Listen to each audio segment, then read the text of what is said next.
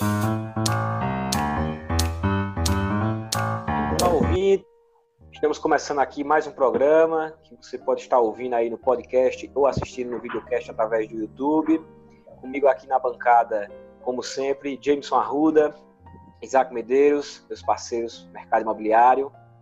E hoje estamos com a ilustre presença, né, com um convidado especial que muitos de vocês já devem conhecer, é uma pessoa que sempre está aparecendo aí na, na televisão, sempre está dando entrevista, já é praticamente uma celebridade aqui na cidade. Eu até brinco que é o economista mais famoso é, aqui de Caruaru, né? É Pedro Neves. Olá, Pedro Neves, seja muito bem-vindo ao nosso programa. E aí, pessoal? Prazer estar aí com vocês. Com... Valeu pelos elogios aí, mas eu me sinto feliz estar com grandes corretores e homens de negócios como são vocês aí. Aprender um pouquinho aí a vender quem vocês vendem. Isso aí. valeu, valeu. Então, hoje vamos bater um papo, né? Como já falei, o cara é economista. Vamos bater um papo aí sobre economia e no que diz respeito principalmente ao mercado imobiliário, como vocês sabem, é a nossa maior área de atuação. Mas antes de mais nada, Pedro, é, eu queria saber assim de ti, queria que você falasse um pouco de você, assim, embora você sempre tá, esteja aparecendo na televisão, mas muita gente não, não, não, sabe como foi o início né, da tua história, é realmente desde o começo tu aqui eu quero ser economista. Quando, quando teu pai perguntava, você quer ser o que quando crescer? Quero ser economista. Foi assim ou, ou foi uma coisa que de repente foi acontecendo e foi te levando aí para o mundo de economia? Como é que foi essa, essa paixão aí pela economia? Então, é, eu não tinha esse sonho, né? nunca pensei em ser, ser economista. Eu, eu, tinha uma, uma ideia, antes de entrar na faculdade, no ensino médio, de, de entrar na área de negócios. Né? Eu gostava muito de negócios, é, tinha uma certa. achava muito bacana a Bolsa de Valores, enfim, alguns filmes como o Wall Street, até postei um dia desse no meu, no meu Instagram como o filme me influenciou, mas em economia não eu fiz um vestibular e aí a nota deu para se encaixar em economia, botei lá, entre economia e administração, deu para entrar em economia na, na, na, universidade pública e aí fui. No começo do curso eu não estava criando muita afinidade, né?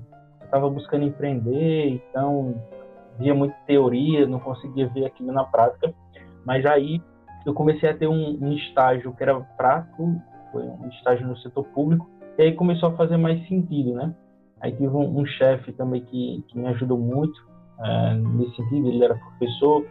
Enfim, aí eu fui, fui desenvolvendo mais e acabei me apaixonando mesmo, assim, ah, pela economia. Antes mesmo de me formar, já estava bem, bem aficionado pelos temas ligados à economia.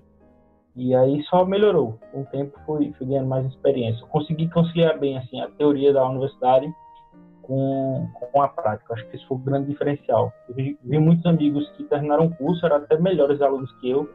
Eu era um péssimo aluno, mas eu acho que eles não viram muito a prática e aí acabaram não criando, digamos assim, esse tesão pelo, pela economia. Olha aí como o cara é modesto, né? Eu era um péssimo aluno. Não, mas é, é de fato, de fato. O que eu acho interessante aí é que, tipo, eu acho que algumas universidades, algumas faculdades, alguns cursos, na verdade, pecam nesse sentido. Empurra a teoria de goela abaixo, mas não te mostra como é que funciona na prática. E aí, às vezes, você se perde lá dentro e termina desgostando realmente. Quando você consegue aliar uma coisa e outra, é perfeito. Exato, é bem, é bem isso mesmo. No curso de economia é, é bem assim. Acredito que nos outros também não seja muito diferente, não. É verdade. O, o excesso de teoria, às vezes, é, principalmente no início do curso, é, desestimula. Por isso que tem gente, eu acho que muda tanto de curso. Né? Ah, comecei a administração, não gostei, vou fazer odonta agora. é, vai de um para outro assim. Pedro, eu sempre quis ter um amigo economista. Eu acho que um amigo economista é como aquela pessoa que tem um amigo advogado. Bicho, olha, como é que faz isso, isso e isso? Olha, se eu fizer isso, isso e isso eu sempre quis ter uma amiga economista para me ensinar um pouquinho de mercado e pensar estar ali sempre curiando e sempre perguntando as coisas a ele.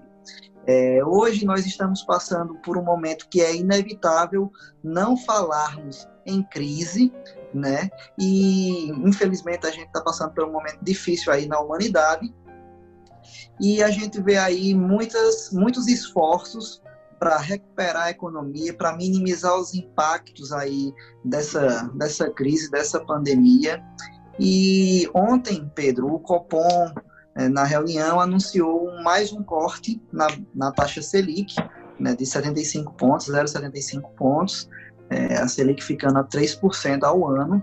Isso é, vai fazer com que os investimentos em renda fixa rendam cada vez menos, rentabilizem cada vez menos, e dada essa crise, muitas pessoas estão vendo aí seus patrimônios se derreterem nas bolsas de valores. É, dado essa conjuntura, Pedro, conjectura, desculpa, é, o investimento em imóvel com essa nesse cenário ele volta a ser é, um investimento é, com pra, protagonismo nas carteiras aí de investimento. Qual sua opinião para o investimento imóvel no momento que a gente está passando? Então é, um, um, só um, um pouquinho do, do que aconteceu ontem né na na, na decisão do Copom de uma, uma queda aí de 0,75 é, dá uma certa aflição né, nos investidores por causa que a renda fixa acabou perdendo atratividade, mas é bom a gente sempre falar que a renda fixa ela não, não tem que ser encarada como um investimento ah, que traga retornos ou rentabilidade. É um investimento para alocação de recursos, ou pensando em liquidez, ou pensando em segurança, no caso, por exemplo, do título IPCA, porque a gente sabe que vai pagar mais que a inflação, então se protege da inflação. Então, são investimentos de proteção, né, de seguro, de segurança, ou segurança de liquidez, ou segurança de valor real. É, a gente se acostumou no Brasil com uma taxa de juros muito alta, e aí o investidor ficou mal acostumado na renda fixa, mas lá fora isso nunca foi muito comum, assim. Claro que muita gente investe no, nos títulos americanos, por exemplo, é, mas eles fazem um trade, é uma coisa ali, mas a taxa de juros lá fora é muito baixa. O Brasil Nesse sentido, vai ter que se acostumar com isso. Em relação a imóveis, é, o, que, que, eu, o que, que eu vejo de, de, investimento em imóveis? Ele é tão importante como qualquer outro investimento, como é, em ações, como em, em, commodities, como em negócios, né? É, Para mim, nunca houve uma competição entre investimentos. Existe uma otimização, né? Você ter imóveis, você ter é, ações, você ter seguro, você ter previdência privada, você ter fundos de investimento, é, você ter, por exemplo, para quem gosta de criptomoedas, Bitcoin, qualquer algo do tipo assim, eu acho que otimizar uma carteira de investimento é o ideal. É claro que nem todo mundo consegue investir em imóveis, né? Porque um imóvel tem um valor é, considerável. Talvez se for financiar 100% um imóvel, pode não compensar como investimento. Pode, né? Mas em alguns casos até é, compensa. Então, para mim, sempre fez sentido investir em imóveis. Agora, claro, assim como qualquer outro investimento, você tem que saber muito bem como vai entrar, né? Por exemplo, não só com, a parte quality do, do negócio, né? O, o imóvel, o padrão de construção, localização, isso que vocês sabem muito bem, mas também o momento, né? Saber pegar o ciclo, o setor de imóveis às vezes também tem um ciclo de baixa e aí pode ser uma grande oportunidade de entrada. Ah, então, nesse sentido, eu sempre vi, sempre vi vantagem. Agora tem um fator aí, né? Agora juntando os dois temas, taxas de juros e mercado imobiliário. Taxa de juros muito baixa vai incentivar muito o financiamento de imóveis, né? De imóveis. É, então, tanto para investimento como para moradia. Eu gosto muito, eu não tenho uma visão crítica ao, ao investimento em imóvel, como alguns colegas fazem, né? De tipo, ah, é, não vale a pena financiar um imóvel. Eu acho que tem um sentido, é, que aí talvez os mais velhos têm isso mais aguçado, que o imóvel ele traz uma certa segurança, né? Você tem um imóvel, você fica mais confortável, por exemplo, para montar um negócio, para para fazer investimento financeiro, porque você sabe que tem um, algo ali lhe protegendo. Então, eu gosto muito de investimento em imóveis. É uma pena que nem todo mundo vai ter condições de fazer investimento em imóveis. É por isso que eu, particularmente, gosto muito de fundos imobiliários, que é uma opção, uma, uma alternativa para essas pessoas. Por exemplo, uma pessoa que tem 5 mil reais, ela não vai conseguir comprar um imóvel, mas ela consegue comprar fundos imobiliários. Talvez uma pessoa que tem um pouco mais, sei lá, 40, 50 mil, já pode entrar no mercado de leilão, né? comprar um, um imóvel através de leilão, terreno, algo do tipo. É, mas eu sempre gostei muito do, dos investimentos imóveis. Conheço pessoas que conseguem fazer fortunas, né? No, comprando imóveis a preço muito baixo, depois revendendo com margem forte. É, conheço muitas pessoas mesmo que fizeram boa fortuna. Era até uma coisa que eu ia te perguntar, Pedro, é, só atrapalhando rapidinho, de, a opinião justamente sobre os fundos imobiliários, que, assim, tem rendido bem atualmente, né? Tem. É, as duas formas de rentabilidade, né?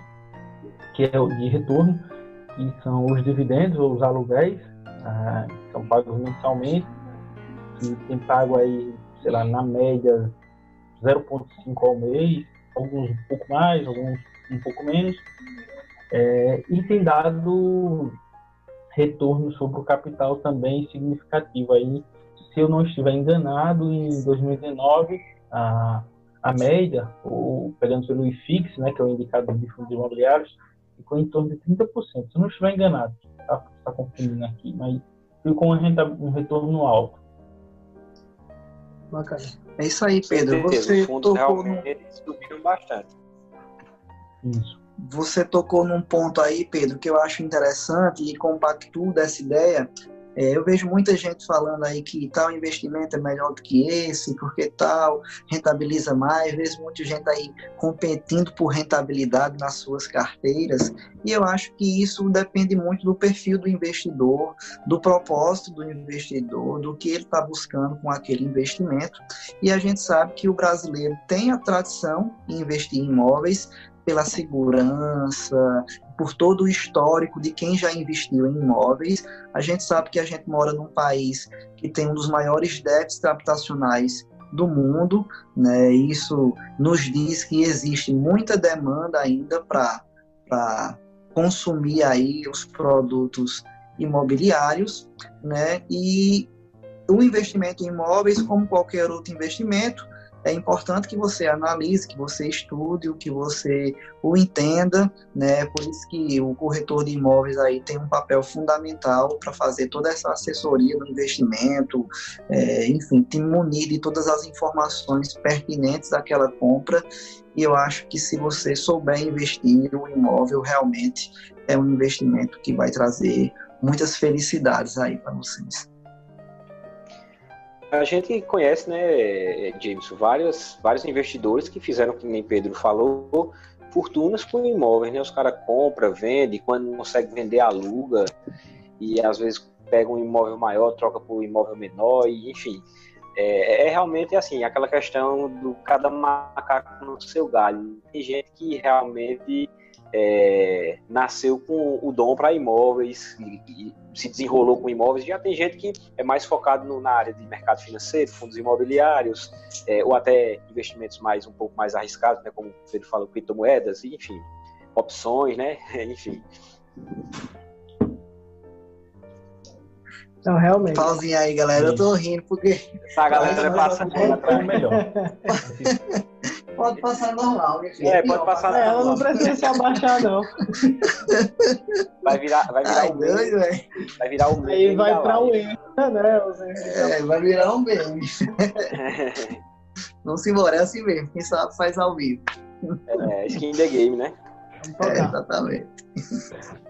É, ô Pedro, e abrindo o leque aí um pouco, a gente tá falando de imóveis como investimento, tá falando um pouco da tua história como economista e tudo mais, mas obviamente a economia de forma macro está muito na alta, assim, todo mundo está olhando para ela, comércio fechado, várias empresas paradas, questão do, do corona, tudo influenciando. Eu queria uma opinião tua, o que, é que tu acha desse momento que a gente está vivendo agora com toda essa questão aí um possível cenário de recessão, se você prevê algo nesse sentido. Um, claro, você não tem uma bola de cristal aqui para dizer quando é que a gente vai sair disso. Mas tu imagina uma recuperação é, médio prazo ou uma coisa mais longa? Na tua opinião?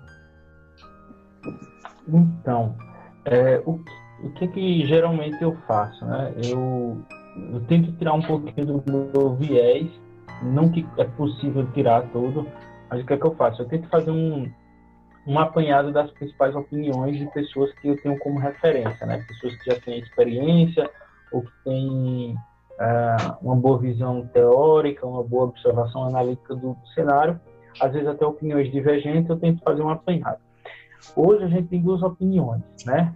Uma que o Brasil pode fazer uma boa recuperação boa dentro, dentro da medida do possível, né, que seria entre 12 a 24 meses de, de tempo para essa recuperação.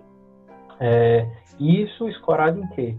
Escorado em, em estruturação da economia doméstica, com a reforma é, administrativa, com a PEC emergencial e com a reforma tributária e com um plano de recuperação olhando aí para as questões sociais, enfim. É, então, essa seria uma visão que vê essa recuperação. Mas há também uma visão mais pessimista, né, que vê é, um cenário lá fora até se recuperando, né? Tem países na Europa que têm uma condição fiscal de fazer gastos, como a Alemanha, a Holanda, e aí eles vão poder voltar a crescer. Os Estados Unidos, porque os Estados Unidos, né, é, é o país que sempre ganha nos filmes, na vida real também. É, então, eles têm esse poder. Já o, o Brasil poderia ficar iminente a entrar em outra crise política que atrapalharia todas essas reformas. E aí isso afetaria a nossa economia. E tem uma segunda visão pessimista, que é de que o mundo todo vai enfrentar uma grande recessão ainda mais forte pós-quarentena. Essa é uma visão, digamos assim, mais isolada, digamos, não é a grande maioria do, jornalistas que veem ela, mas ela está tá levantada. Né? Vou descartar essa possibilidade. Então, o que a gente vai ter que ver é mensurar isso a cada dia, né? É, por exemplo, ver se os países vão conseguir realmente, de fato, é, vencer a pandemia, porque parece aí que tem indicativos de que alguns países já estão voltando com, com aumento de casos, e aí pensa de novo em quarentena, enfim. A cada semana, praticamente, a gente vai ter que, que ver como é que está o cenário todo, né? Para poder entender. É, eu queria levantar uma questão aqui que, que vai pelo assunto de se imóveis é um investimento seguro e aproveitar um, um, um boato, não, é não, vou dizer que é um boato, é um, alguma conversinha que está rolando, às vezes pode ser fake news, enfim. É, eu estava conversando numa uma roda de amigos, a gente falando inclusive sobre bolsa de valores, investimentos e tal. E um, uma das pessoas que estava lá na roda disse: Rapaz, eu acho que quem tiver seu dinheiro no banco deve comprar imóvel, deve comprar carro. Aí eu disse: Gente, por que sair faz, comprando essas coisas assim com, que não tem tanta liquidez? Por quê? Porque não pode. Tem aí uma história que pode ser que role é, um confisco, que o governo confisca o dinheiro que a gente tem no banco, como já aconteceu lá atrás e tal. O que é que tu acha disso, Pedro, do, dessa história? Hum. É, pode acontecer, será uma, uma, situação louca dessa? É uma história que vem, vem rondando aí desde o começo da pandemia, mas ela, pelo menos para mim, não faz muito sentido não, porque vamos entender o que é um, qual é a finalidade de um confisco como aquele que aconteceu na década de 90, né? O, o Brasil vivia uma hiper, hiperinflação, uma inflação muito elevada, e a inflação é o que as pessoas estavam comprando demais, porque sempre esperavam que os preços iam aumentar, então elas preferiam correr hoje para as lojas comprarem, porque sabiam que amanhã ia aumentar. Isso fazia um efeito é, bola de neve, né?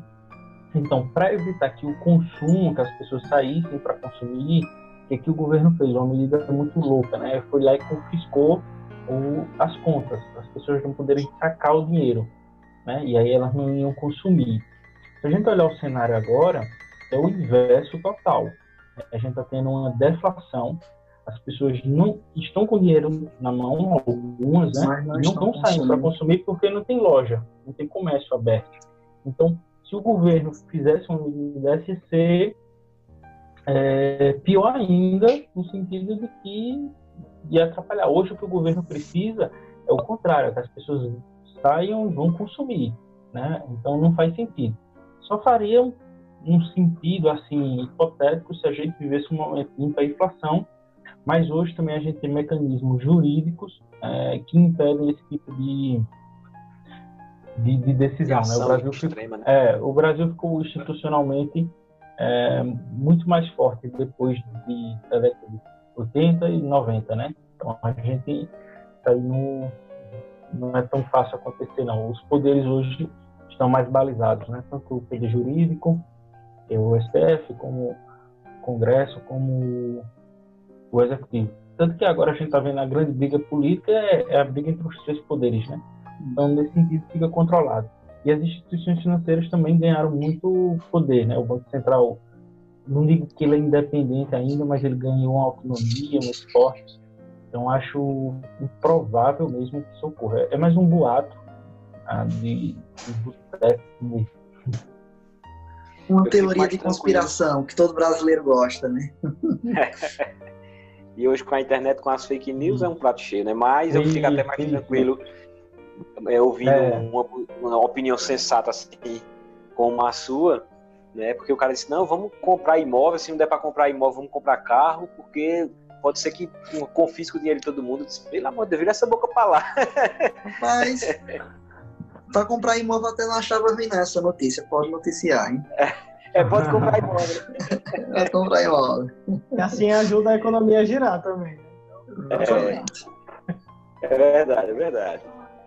É, então, gente, eu acho que vamos ficando por aqui, né? O papo foi muito bacana, Pedro. Muito obrigado pela sua disponibilidade de, vir aqui conversar com a gente sobre, sobre esses assuntos, né? esclarecer aí para quem para quem está nos assistindo, para quem está nos ouvindo. Aproveitar para quem está ouvindo a gente e assistindo, não esqueça de deixar aqui um comentário com alguma dúvida, alguma pergunta, e aí a gente manda para o Pedro Neves para ele responder também. E manda para seus amigos, manda para o grupo da família esse, esse vídeo, esse podcast, deixa o joinha. É... Vocês querem falar alguma coisa, garotos? Isso aí, pessoal. Quem quiser achar o Pedro Neves, a gente vai deixar aqui todos os contatos dele das redes sociais só procurar o cara. Pedro, quero te agradecer a presença aqui no nosso programa. Eu sou muito seu fã, sempre lhe acompanho nas redes sociais. E antes da gente encerrar, uma recomendação de compra. Brincadeira, brincadeira, brincadeira. Então, é... Mas querendo recomendar, a gente aceita. Todo mundo aqui que está presente investe, né? Nós três, você também, pode recomendar. A, a você vem, vem buscar no outro dia. É, pois é. Eu tenho uma Essa recomendação. Aí, muito obrigado. Não, pessoal, eu queria agradecer a vocês aí pelo convite. É, eu, eu, gosto muito do trabalho de vocês. Eu, inclusive, minha expectativa é ficar rico cedo para comprar aquelas mansões que vocês gostam na, nas redes sociais. Eu acompanho muito e acho bacana o trabalho de, de vocês. Assim, muitas vezes não é nem só vender, né? Eu vejo vocês dando dica educativa sobre financiamento então Eu acho isso muito bacana. Foi muito bom bater esse papo aí com vocês. Eu acho que a gente formou um time bacana aí. Isso aí. Bacana. Eu tenho, eu tenho uma recomendação, já que James pediu uma recomendação, é, eu acho que o Pedro Neves está com um curso aí de investimento para iniciantes, está com um valor aí bem, bem atrativo. A minha recomendação de compra é essa. Vamos deixar eu aí. Boa, boa. boa. Como é teu Instagram, Pedro? Fala aí para a galera que está ouvindo, está assistindo. Quem, é que quem, vier, quem vier da live, anda. Quem vier do, quem me procurar lá no direct sobre o curso falando que veio da live, eu, eu consigo um desconto aí, deixo o curso com mais olha aí, ó. Olha aí, Eita, olha aí. Eita, poxa, olha mais aí, um oferta irresistível. Oferta irresistível. amigos, né? É isso aí. Mais um motivo para curtir o vídeo, curtir o podcast, mandar no grupo da família, mandar no grupo dos amigos, para todo mundo ganhar um desconto aí e aprender a investir melhor, aprender todo a gerir melhor as finanças nesse, nesse período né, que a gente está passando, não ficar ocioso. vai aí aprender com quem sabe, né? Isso aí. Aí. Show de bola. Beleza, galera, valeu. Todos os links aqui do Pedro Neves aqui na descrição. E é nóis, até a próxima. Valeu, galera. Tamo Valeu, junto. pessoal. Valeu, gente. Valeu. Um abraço.